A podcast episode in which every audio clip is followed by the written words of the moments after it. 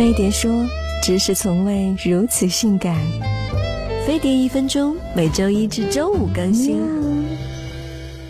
闺蜜总跟我抱怨老天不公平，说我怎么吃都不胖，可她连喝水都长肉哎。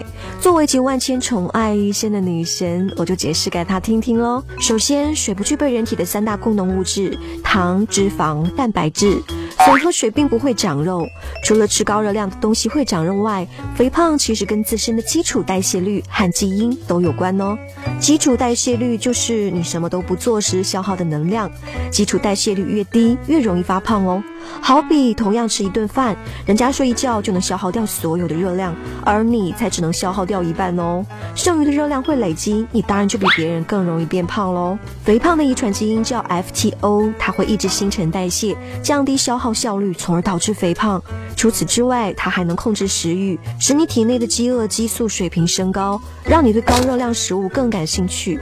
而你一旦爱上了这些高热量的食物，恐怕想不胖都难喽。